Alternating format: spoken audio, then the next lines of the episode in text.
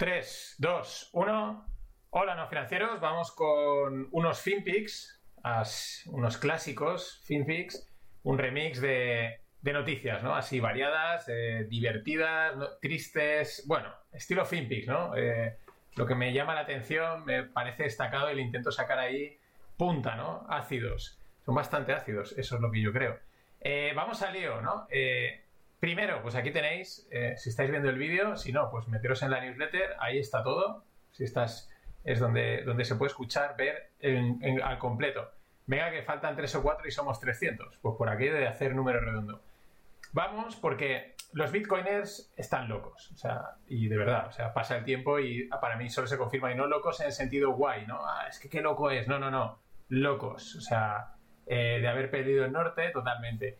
Y el, el, rey, el líder de ellos es Michael Matt Saylor, al que ahora tendré que ponerle también el apodo USD, ¿no? De dólar, Michael Dollar Matt Saylor.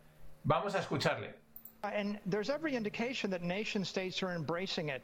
Uh, Jerome Powell says it's a digital asset. Christina Lagarde says it's a digital asset. Uh, the head of the SEC taught a class on it. I think that people understand it's, it's not a threat to the dollar, by the way. Um, what's going to happen is the U.S. dollar is going to be the world reserve currency, and it's going to run on billions and billions of mobile devices. And the digital asset that underlines underlies that currency is going to be Bitcoin. Wow. Um, I will tell you, I, I, my friends got me addicted. I'm, I'm a student. I'm learning. I'm still in the on the first chapter of sort of like uh, cryptocurrency for dummies. For dummies. Eh, así es como tratan eh, los criptos a toda la gente. Lo que pasa es que la gente es más lista que ellos, ¿no? Este tío, Michael Saylor, recordad que ha pasado de los balance sheets, eh, no hay segundo mejor activo que Bitcoin, porque el fiat, porque para qué vas a tener tu dinero en las cuentas, en el balance de cuentas en fiat, cuando lo puedes tener un activo que es mejor, como el Bitcoin, y, todos ahí, Buah, es que este tío, es que es la leche, ¿no? Buah, está, está tronado. Hace poco pues ya salía diciendo que necesitaban ayuda de Wall Street, que, Wall Street eran los adultos, que el mundo cripto eran como niños y que necesitaban, necesitaban ese apoyo. Y ahora sale diciendo que el dólar va a ser la moneda de reserva mundial. Así, tal cual. O sea, yo creo que el roto que llevan ahora todos los criptos es decir, ¿cómo que? O sea, dice que el dólar va a ser la moneda de reserva mundial, pero que está respaldada por Bitcoin, ¿no? O sea, es que es acojonante, ¿no? O sea, esto es lo de siempre, o sea, es la misma historia de siempre, es que la llevamos viendo siempre, es, vale, vamos con una narrativa, mm, no funciona. Venga, pues ahora otra narrativa, no funciona. Venga, pues ahora, y, le van dando vueltas y al final le dan tantas vueltas que, vuelven al mismo punto inicial, o sea, porque ahora ya estamos en que el dólar es la moneda de reserva mundial, que eso lo sabemos muchos, ¿no? Pero, pero ellos aún no sabían. O sea, ahora han acabado diciendo, bueno, vamos a aceptar la realidad, el dólar es imbatible, el dólar es el rey, y como mucho lo que podemos aspirar es a respaldar el dólar. Esto es lo que está diciendo Michael USD Matt Saylor. Claro, el entrevistador se queda un poco descuadrejeringado, dice, wow, eh, se excusa diciendo, llevo poco tiempo en esto, mis amigos me han metido, estoy aprendiendo, ¿no? Pero se queda diciendo, ostras, pero si esto, como, que el dólar, ¿no? O sea, locos, tronados, eh, o sea, normal que la imagen cripto sea una puta mierda, hablando mal y pronto, ¿no? Que, al final la gente no quiera ni asociarse eh, porque están ya... Es que están llegando al punto en el que la propia imagen de Bitcoin la van a hundir, ¿no? O sea, eh, si ya el mundo cripto tiene una imagen tirada por los suelos, eh, yo creo que la, o sea, es que vamos, es, que se la están cargando a marchas forzadas, ¿no? Es ya la huida final, ya no sé, o sea, de verdad, no sé cuál es la siguiente narrativa, porque si ahora dices que el dólar es la reserva mundial que va a estar respaldada por Bitcoin, explícame cuál es la, o sea, cómo vais a salir de esa, porque evidentemente si estará respaldado al dólar por algo, mucho será oro, ¿no? Pero bueno, ellos siguen y nosotros pues nos seguimos riendo. El que sigue con su cruzada absoluta es Elon Musk. Él tiene, él, estaban, él ha, erigido, ¿no? O ha empezado las Woke Wars, ¿no? La, la pelea contra el mundo woke, contra lo políticamente correcto, el gender equality y todos estos rollos. Tiene un arma muy potente que se llama Twitter y hace poco, eh, nada, estos días, pues publicaba que le habían pasado esta, que es una. Es como una fact sheet, una, una infografía de dentro de Disney, de la empresa Disney, que es el ejemplo de go walk, go grog, ¿no? O sea, ves al wokismo y acabarás quebrado, en el que explican, pues, eh, los criterios, ¿no? Por ejemplo, en el primero dice los, los, los caracteres, o sea, los, los, personajes de tipo A1, dice el 50% o más tienen que ser de grupos underrepresented, ¿no? De, de, de minorías. Dice actores, el 50% o más deben de ser de grupos underrepresented, ¿no? Y así va con diferentes eh, cosas, ¿no? Eh, de cómo tiene que ser para que sea todo gender equality, sex, sex equality, no sex equality, todos estos rollos, ¿no? Es muy curioso porque además hay varios estándares, varias, esta es una página, lo tenéis en, en, la newsletter, y al final ponen, dice, bueno, el contexto es muy importante para definir qué es underrepresented, o sea, esto es la fiesta, ¿no? Pero es que Elon, que está de batalla ha dicho, dice, mira, me acaban de enviar esto, dice, esto es sexismo y racismo institucionalizado, porque claro, empiezas a ir tanto a por unos que acabas fastidiando a los otros.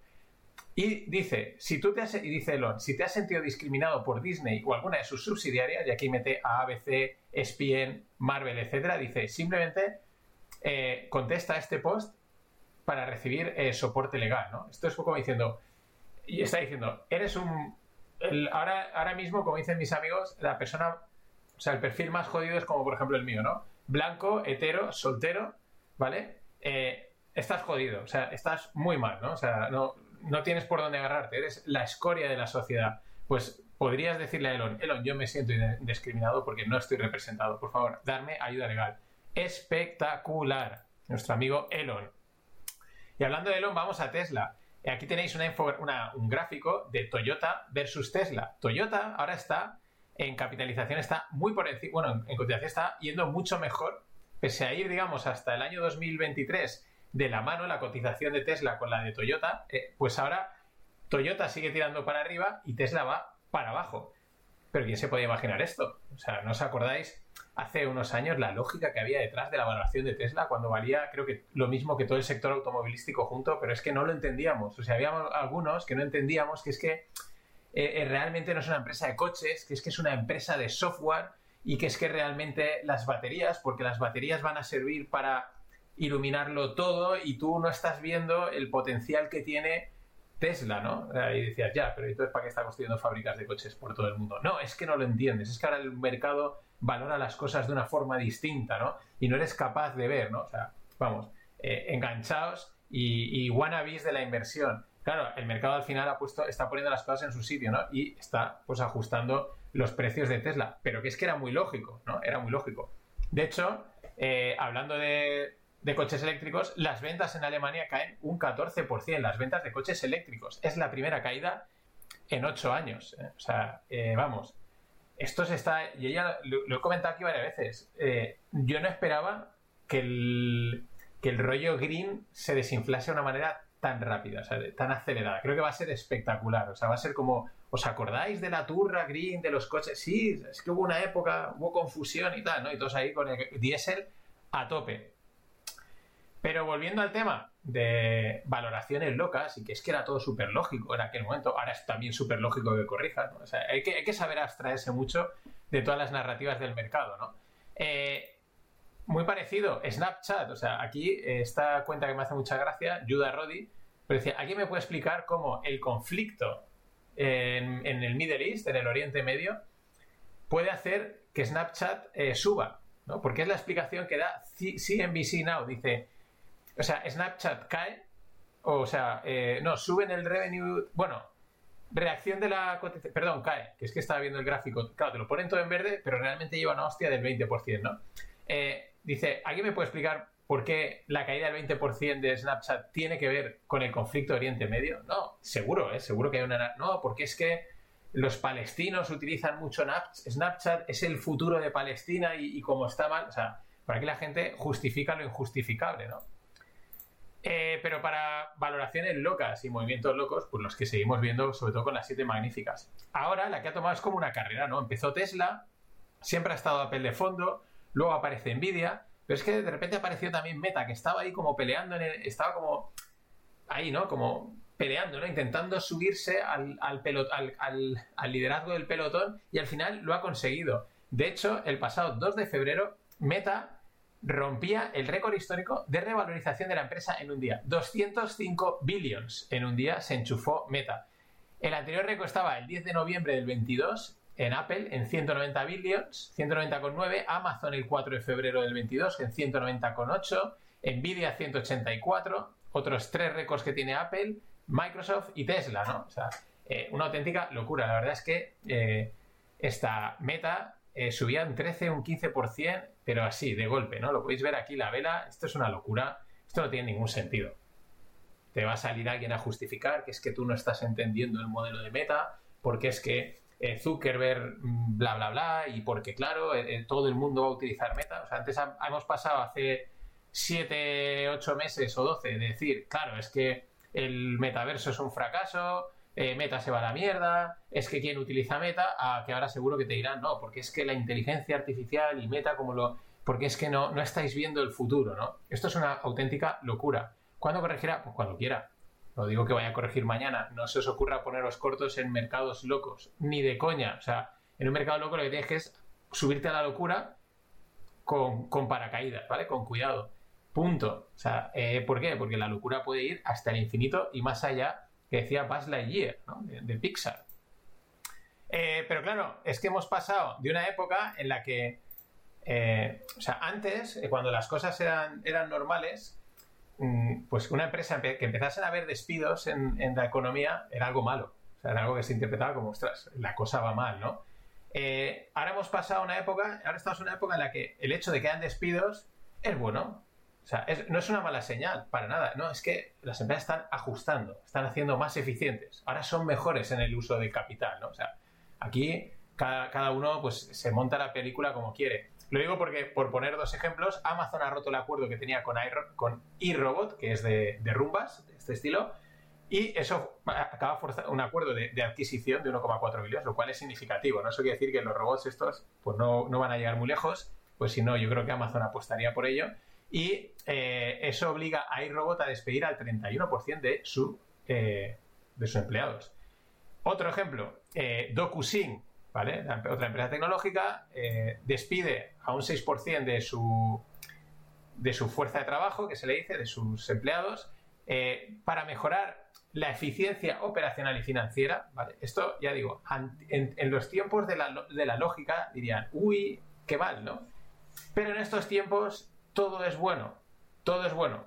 O sea, estoy seguro que sale una empresa diciendo, hemos perdido nuestra principal línea de negocio. Y dirían, ah, no pasa nada, está de puta madre, porque es que esa línea de negocio en realidad no era tan buena y, ahora os vais a poder centralizar o focalizar en cosas realmente buenas y por eso vais a subir, ¿no? O sea, todo, ahora solo hay, solo hay subida, o sea, no hay, no hay precipicio, ¿no? Pero es que eh, DocuSign a ese 6% hay que añadirle el 10% del año pasado y el 9% de hace dos años, del 2022. Es decir, entre pitos y flautas que se dice, casi un 30% de despidos. Y estos son dos ejemplos, hay muchos más. O sea, la ronda de despidos que se inició, sobre todo en el sector tecnológico hace dos años, sigue, va en pequeñas oleadas. Vamos, ya, esta yo creo que está en muchas empresas como esta, en una tercera fase. Esto quiere decir dos cosas. Claro, yo más que, y ahí compro un poco el tema de la eficiencia, creo que es que eh, aquello era fiesta, o sea, que ellos levantaban dinero y contrataban a gente y estaba cualquiera, ¿no? O sea, cualquiera estaba trabajando en una empresa de estas y hacía cualquier cosa y se le pagaba una pasta, ¿no? Y, era pues la, el Disneyland que decía eh, Taleb. Todo eso se está ajustando, pero también te está diciendo que, que la evaluación de antes tampoco era, o sea, que era todo, que eso era una, era Disneyland. Es que no, es la mejor, la mejor definición, es la de Disneyland. Ahora, pues yo ya no sé si estamos en Disneyland o yo qué sé, o en la feria de, de Navidad es esta que montan las afueras, que es esta la, itinerante, ¿no? Este tipo de feria. Pero no está nada claro. Pero ellos siguen, ¿eh? Hablando de subidas y de bajadas, pues... Eh... Ah, esto se me ha olvidado. Vale, un, momento, que voy a hacer una cosa. Eh...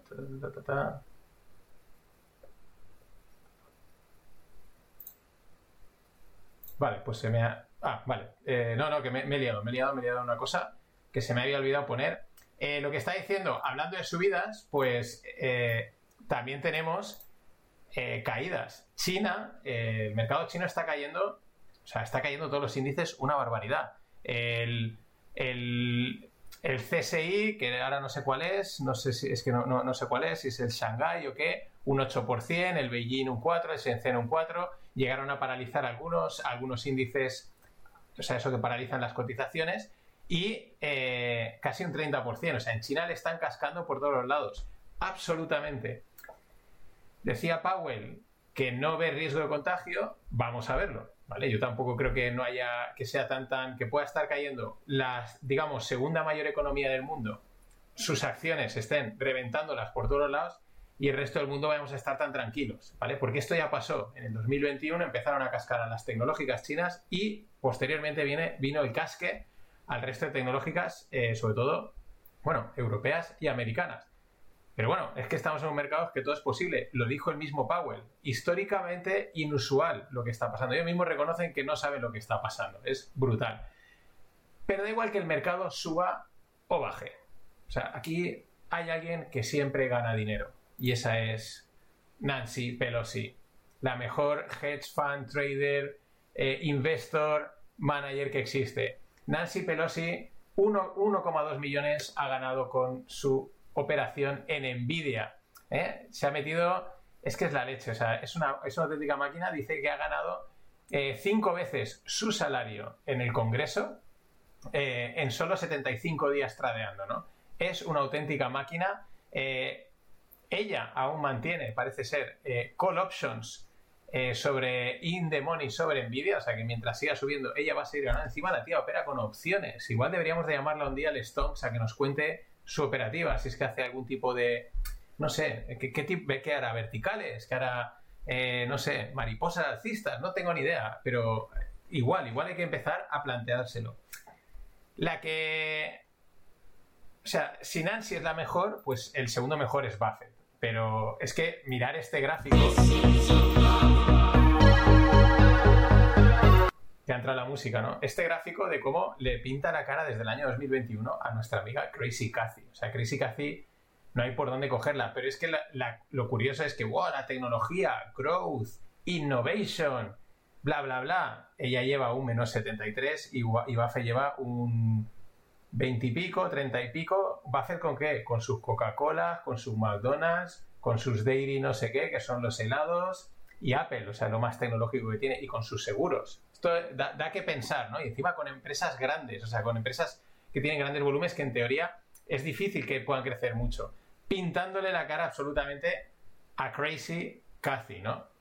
Y cambiando un poquito de turno, pues ya que hablamos de Nancy Pelosi, vamos a, a, un enemigo de Nancy Pelosi, pero que aquí es un colega. ¿Por qué es un colega? Porque nos da muchas entradas. Nuestro amigo Donald Trump nos da muchos eh, la forma que tiene de comunicar, es un auténtico showman y lo echamos de menos. Eh. Los Finpix tienen menos chicha desde que él no está. Parece que va a volver y dice que no va a reelegir a Jerome Powell. Vamos a escucharlo. Mr. President, back to the economy for a second. Would you reappoint Jay Powell?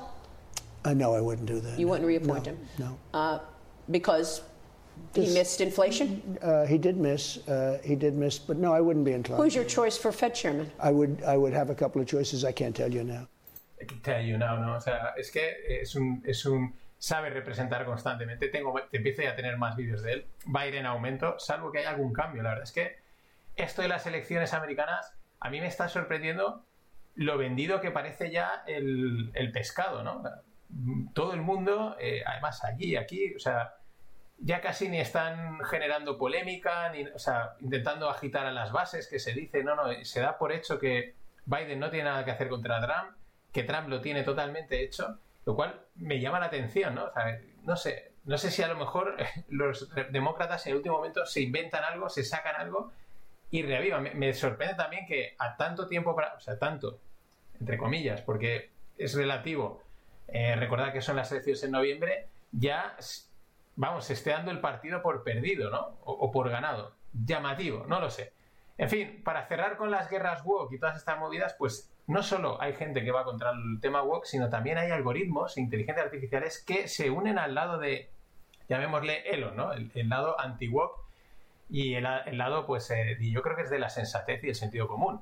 A gusto, pues eso es lo que cada uno quiera opinar. Eh, ¿Qué pasa? Pues en el 4chan, que es un, es un, es un chat, esto es un foro de estos enormes, han sacado una nueva tecnología eh, basada en inteligencia artificial que lo que hace es ponerle a las chicas eh, mm, ropa y quitarles los tatuajes. Entonces las hace como más femeninas. O sea, para mí las mejora, ¿no? O sea, además, no es que sea en plan árabe, burka, te tapo para que todo... No, no. O sea, la chica que sale, pues por ejemplo, con un vestido que le enseña toda la cintura, un escote enorme, pues le cubre el escote, le cubre y ya sale con un vestido y sale mucho mejor. La que sale, por ejemplo, con sujetador y bragas, así que de lencería, pues coge, le pone un vestido delante, le quita un tatu que lleva en el cuello, otra que lleva todo el cuello tatuado, se lo quita y sinceramente, yo creo que las mejora.